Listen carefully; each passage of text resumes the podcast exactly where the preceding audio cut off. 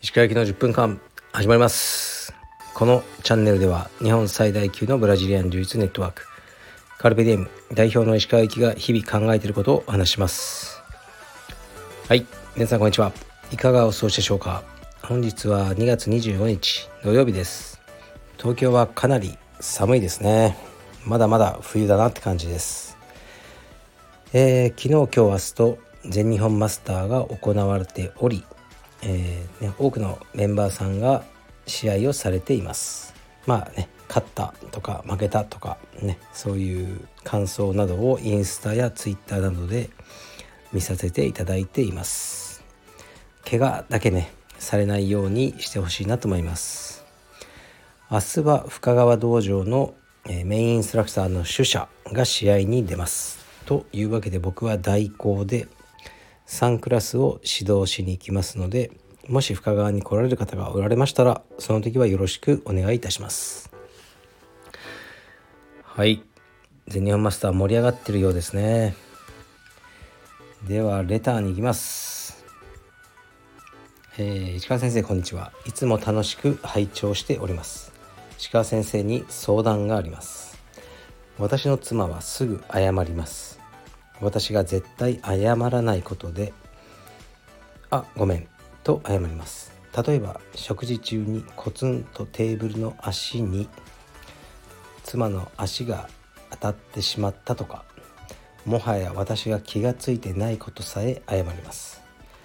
ある時は鍋を食べていると豆腐に鍋を入れようとしてほんの少しだけ勢い余って鍋のつゆが跳ねてしまったとか生活にありふれる本当に小さなミスを毎回「あごめん」と言います。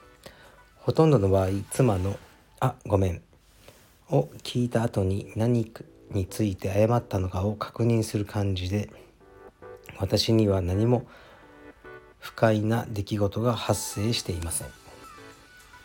それで数年前にもうそんなに謝らないでほしいと打ち明けたのですが妻はついつい謝っちゃうのと恥ずかしそうに言っていました。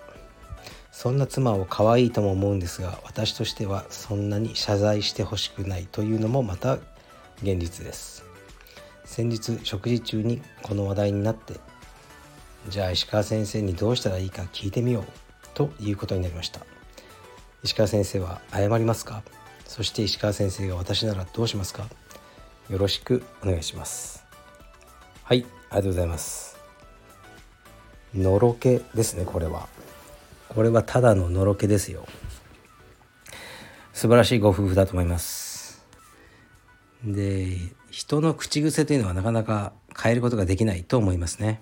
僕も含めてもう変わらないです。僕もこのラジオやってるからあいつもこの場面でこういう風に言ってるなとか思って直そうと思っても直んないんですね。でうんあごめんって僕も言いますよ。結構何かあったら。で別に心から謝罪してるわけじゃないと思うんですね。奥さんは。もう癖で言ってるだけだと思うのであのー、いいじゃないですか。別に言わせておけば。うん。で何に対して謝ってるんだろうってもう思わずに「あごめん言われたら何かを返す。何がいいでしょうかね。もう押すでいいんじゃないですか。うっす。でそうしましょう。でもね鍋に豆腐入れようとしてつゆが跳ねたらまあ僕もごめんって言うと思いますよ。ああごめん。うん。あの食事中にちょっと足が当たってもまあ僕は言いますかね。ああごめん。で別にその悪いとは本当に思ってるわけじゃなくて何か反応で言ってしまいますね自分で。いやそれに対して、まあ、うちの妻は別に何の反応もしないですけどあのー、このね「ごめん」を変えることはできないと思うので「ごめん」って言われたら「うっす」でそれでいきましょう。あごめん「うっす」もう食い気味に「うっす」ってこういきましょう。それで解決じゃないですか別にその奥さんがねあのかわいそうとか思わないですよね。でもこのねもうこのねもうどうでもいいんですよはっきり言ってこのレターは。何でもいいんですけどそんなに謝らないでほしいと妻に打ち明け打ち明けたのですが妻はついつい謝っちゃうのと恥ずかしそうに言ってました。そんな妻を可愛いとも思うんですがのろけでしょうかただの。いいなあこういう夫婦悩ましい。はい。だからもうね仲良くこのままあごめんうっすを続けてあの円満な家庭をねこのまま継続してください。はいじゃあ次のレターいきます。えー、っと来た。鹿代表お疲れ様です。私もメガです。いきます。デイブ・ムステインが充実をやっているとのことで当日はカルペディエムパーカーを着用していきます。マーティが出るとの噂もあり楽しみです。お会いした際は記念撮影よろしくお願いします。失礼します。はいありがとうございます。いやー来てしまいましたね。僕がまあね来週の月曜日に日本武道館に、えー、メガデスというバンドのライブを見に行くっていうふうにこう熱く語ったんですね。でメガデスのことを知らない人もいっぱいいると思うんでまああまりねあの熱く語っても仕方ないと思うんですけど僕にとってはすごく好きなバンド。中学校3年生か高1ぐらいからずっと好きで。まあでもね実を言うとここ数年は聞いてなかったですね全然。もう気分がヘビーメタルではやっぱなかったんですよね。でも、まあ、たまに聞いたりしてでこちらにも書いてあるけどそのボーカル兼ギターのデイブ・マステインっていうねそれかっこいいねおじさんなんですけどもう61歳でデイブが柔術をやってるんですねで彼が青帯紫帯茶帯になるたびにあのニュースになってで橋本金也さんがそれを取り上げたりしていたのでその度にちょっと聞いたりしてましたね。で今回は東京ね、あのに来るということで最近は聞き込んでいました。で古いねあのメガデスの T シャツとか引っ張り出してきてそれをなんかね着ていこうかなと思いますね。この方とねお会いしたいですねもし僕がいたらあの声かけてください。僕もカルペディエムパーカーを探しますちなみに僕はあの結構良い席に座ってる座ってるというかまあ立ってるんでしょうけど良い席にいる予定でありますでマーティが出るっていうこれはね普通当然のことのように書いてありますがマーティ・フリードマンっていうギタリストがいたんですね。当時あの23年ぐらい前にも脱退しちゃったんですね。でマーティ・フリードマンっていうのはあ脱退した後に日本に移住してもう日本語ペラペラになって日本のアイドルとかと共演してますね。多分見たこともあるしあの見たことある人もいるんじゃないかなと思いますけどでマーティ・フリードマンがこう23年ぶりにこのメガデスのステージに立つと言われてますね。今はキコ・ルーレイロというあの、ね、また天才ギタリストがいるんですけどおそらくアンコールの時に出てきてあのねやるんじゃないかって言われてますね。これはあのメタル界としてはすごいビッグニュースですね。はい。